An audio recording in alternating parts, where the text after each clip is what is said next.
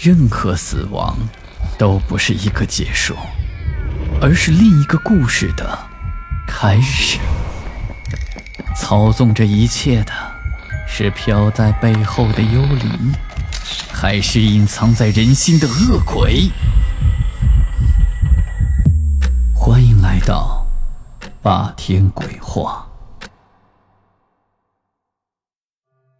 今天给大家讲的故事的名字叫做《来自天堂的信》。一九八四年十月间，红红的妈妈被查出患了癌症。那个时候，红红才十岁，刚上四年级。爸爸花尽了家中的积蓄动了手术，可是依旧没有好转。那个时候，因为家庭条件差，姐姐没读多少书，后来就远嫁浙江。婆家的人一直很迷信，这时间一长了，她也跟着迷信了。姐姐回到娘家之后，看见面黄肌瘦的妈妈已经卧床不起了，就急忙帮妈妈去邻村问仙姑求药。最后，她回来告诉爸爸说：“仙姑说我们家里没有鬼，是妈的寿命到了，什么药都没办法治好妈妈的病。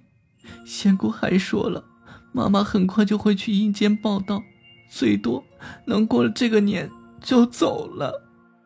红红睁大双眼，听着姐姐说的话，眼泪就突突的涌了出来。红红的爸爸年轻时当过兵，他不相信这类鬼话。大女儿去问仙姑求药，他本是想阻止的，但是毕竟女儿一片孝心，说不定会给她妈妈带来一些精神上的安慰，所以也就没去阻拦。对于大女儿去问完仙姑之后传来的结果，也并没有太在意。其实红红的妈妈患了癌症，这周围的村庄的人早就听说了，而这个仙姑也是摸清了家底，专门骗人小钱的人。过了三个多月，也就是刚过年，妈妈还是撇下了刚十一岁的红红就走了。想到自己每次受欺负或者受委屈，妈妈都会来保护红红。可如今，红红怎么能接受妈妈要离开自己去阴间呢？就在凌晨两点，妈妈松开手的那会儿，红红紧紧抱着妈妈那骨瘦如柴的脑袋，哭着叫着也不愿意放手。红红的爸爸心里也非常难过，他劝导红红说：“红红，人死了不能复生，让妈妈入土为安吧。”红红仍然不愿意妈妈离开自己。等到出殡的时候，红红还抱着妈妈的手不松开。最后，姐姐就走到红红的身边，严肃的告诉她：“红红，咱们阳世间过一天，阴间就是一年。你快放手，让妈妈去阴间报道吧。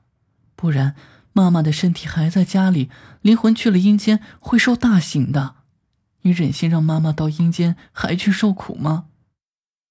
听了姐姐的话。哭肿双眼的红红，最终还是松开了手。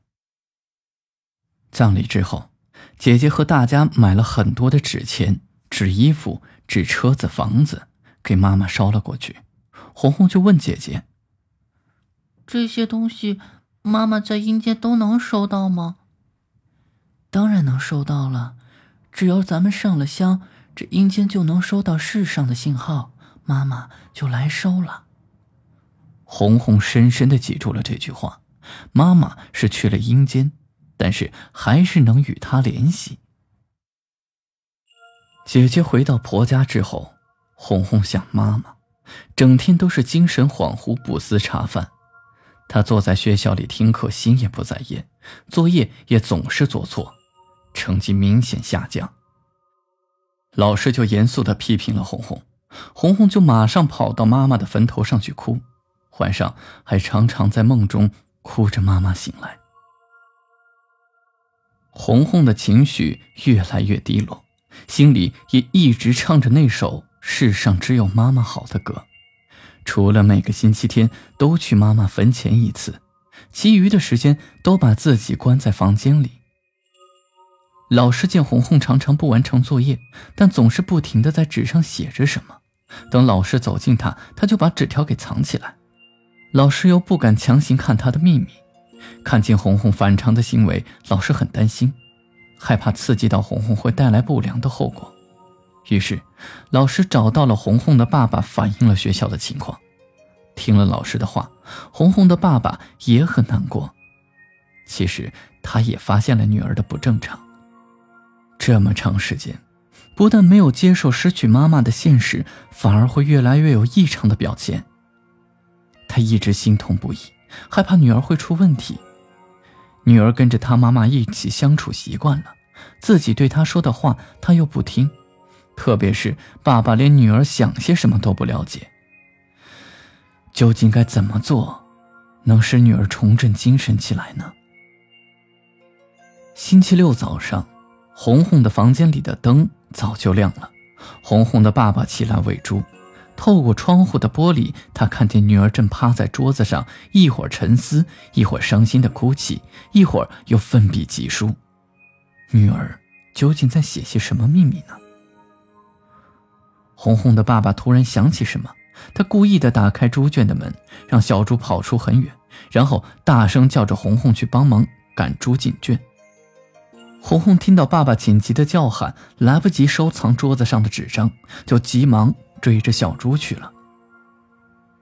红红的爸爸就趁这个机会到红红的房间一看，只见桌子上放着香纸，还有几个信封，信封上写的地址是寄给阴间的王素英妈妈收。爸爸拿起红红桌子上那张未写好的信一看，原来信上写的是：“亲爱的妈妈，你去了阴间快四个月了，我寄给你的信将近有二十封，你为什么不回信呢？姐姐对爸爸说，问了神婆，我相信是真的。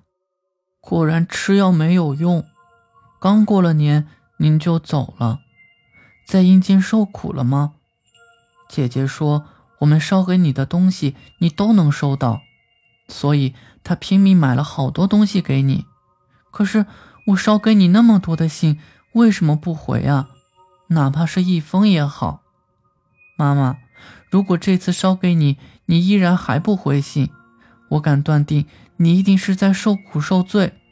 那我就到阴间去救你，你到时候一定要等着我来。”红红的爸爸看到这里，才知道，因为沉思母亲，却深深陷入到鬼神之说，只怪自己当初没有及时阻止大女儿，差点让小女儿也酿成了大错。他真的有点后悔不已，也怪不得红红每周都要去妈妈的坟上。望着桌上的香纸，红红的爸爸沉思了一会儿，看来三言两语很难把他说服过来。只能以毒攻毒了。之后，他就匆匆离开了红红的房间。第二天，红红来到了妈妈的坟头，她带了妈妈平时最喜欢的甜酒酿。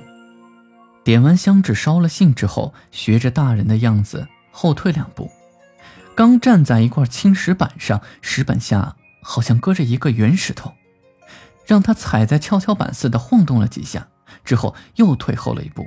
双脚离开石板之后，跪下拜了拜。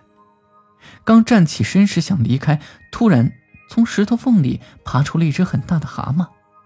这倒不奇怪，天气炎热的时候，红红常看到这种东西。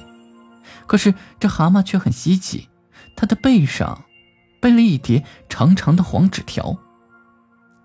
红红从蛤蟆的背上拿纸一看，原来是一张用明纸写的信。信是用铅笔写的，那些字有些歪歪扭扭，还有些错别字。红红就认真的看了起来。红红，我的好女儿，妈妈在阴间过得很好，倒是你的不懂事，这可能让我会在阴间受苦受罪，还有可能要下油锅呢。你不安心读书，不听老师，不听你爸爸的话，不懂得照顾你自己和你爸爸。还想着来找我，你怎么这么傻呢？你的一切我在阴间里都知道的。你不能光记着我，以后我也不会再回你的信了。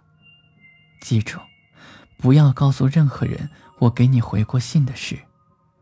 只要你过得开心，我在阴间才能过得很好。看完信之后。红红突然想到，妈妈曾经对她说起过，她上过一些日子的夜校，因为白天要干活，晚上才有空。是妈妈的回信，我不要让妈妈再受苦了，我要让妈妈过得好，我要听爸爸的话。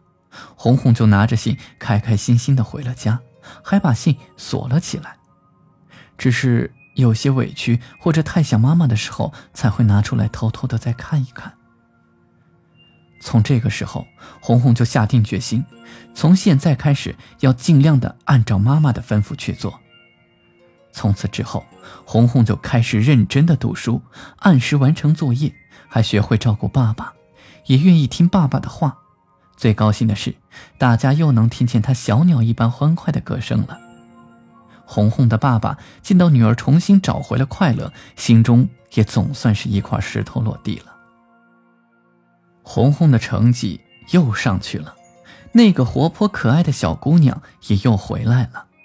她上了初中，那封阴间的回信一直伴着她考上大学。后来，她当了一名省医院的医生，受了高等教育的红红难道还不明白，生老病死、悲欢离合是人生残酷的现实？她一直与父亲相依为命，直到照顾到她的父亲离世。他始终没有向任何人提起过那封来自阴间的回信，因为他知道，那是爸爸当年的用心良苦，才让自己走出了迷雾，也终于有了他今天的成就。好了，今天的故事就讲到这里，我是孙霸天。听完故事，记得点亮播放键上方的小五角星，以及右下角的小爱心，给霸天。更新的动力，午夜论奇案，民间言怪谈，这里是霸天鬼话，我们下期再见。